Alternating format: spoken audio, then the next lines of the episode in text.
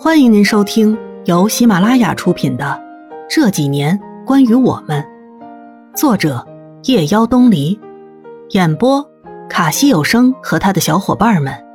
记得订阅、评论哦。第十集，我在家折腾了两天，可是我一个字都没办法改。也许作者的思想有时候真的很偏激，偏向于某一个人、某一段情。可是作者不是万能的，如果有一个人喜欢这样的故事，那么可能就会有两个人不喜欢这样的故事。我要怎么样才能做到大众都不排斥，甚至是接受？就算大众都接受了，如果违背了当初的意愿，写出来的东西也不会有感情的吧？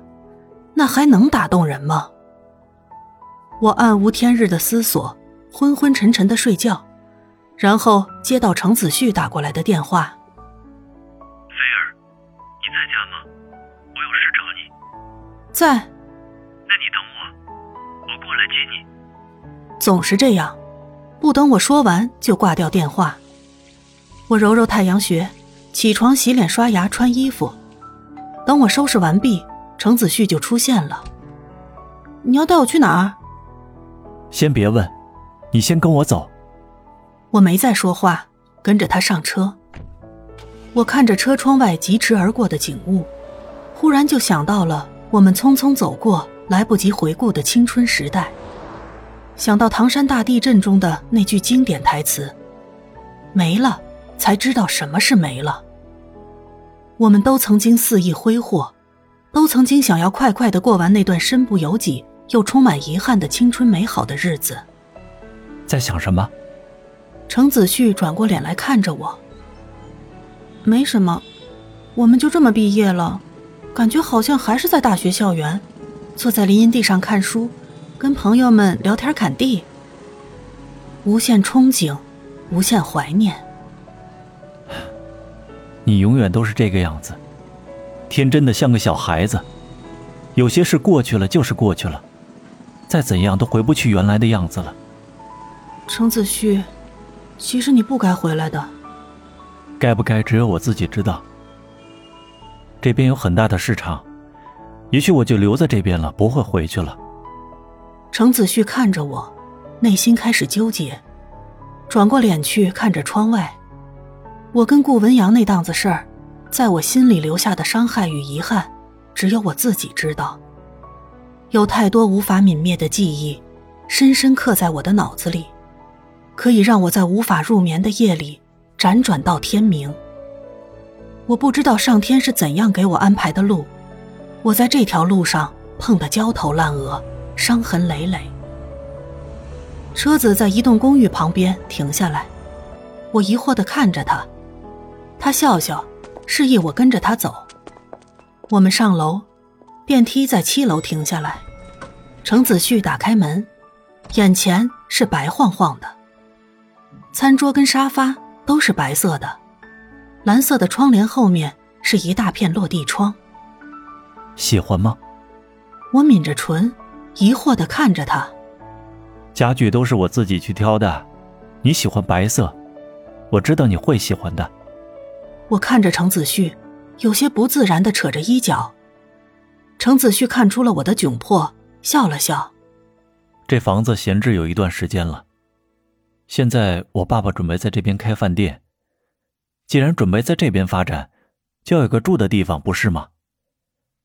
这两天一直在忙装修的事，啊，你别误会啊，房子刚刚弄好，我只是想请你上来坐坐，没别的意思。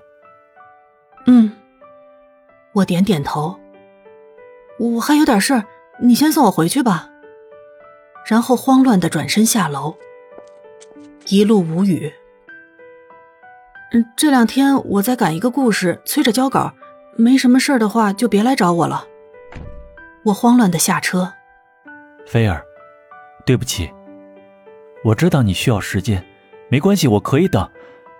你不要有任何的心理负担，这是我自己的事情，是我愿意。我快速的跑上楼，从程子旭身边逃开。我听见自己的心跳，大声的可以震碎自己的耳膜。倒了杯水，定了定心神。这什么情况？我自己都糊涂了。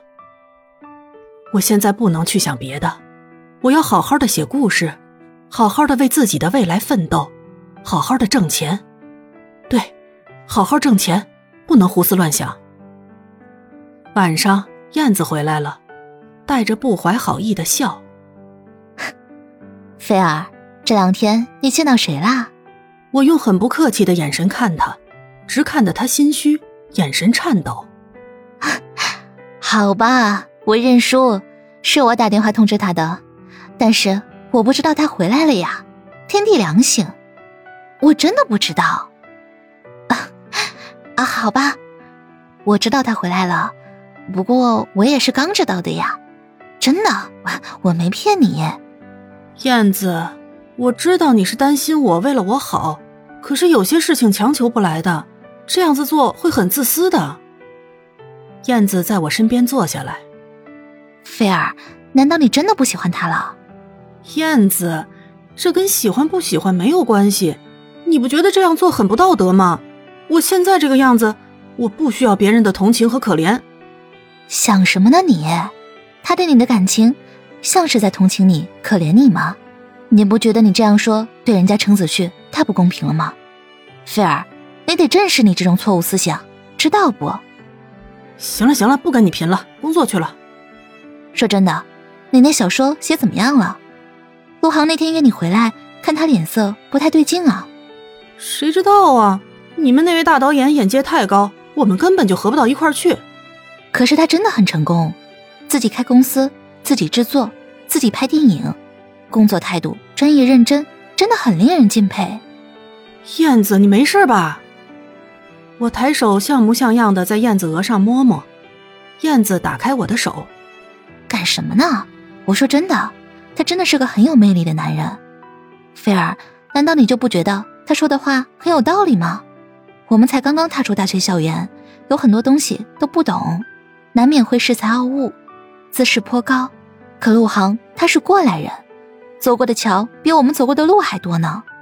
有些话我们可以听听，吸取教训。少走弯路。我看呐，你那位叫陆航的大导演可不是什么简单的人物，眼睛里充满了野心。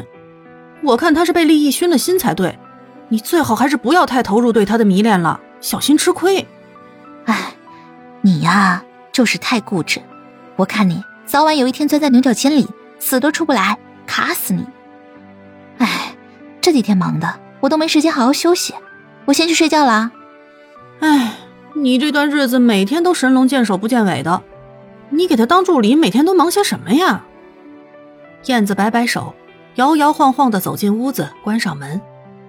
自从做了陆航的助理，燕子每天都早出晚归，我们说话的时间都变少了。这样很好，至少大家都有目标，有目标就是好的，我们会越来越好的。本集播讲完毕。感谢您的收听。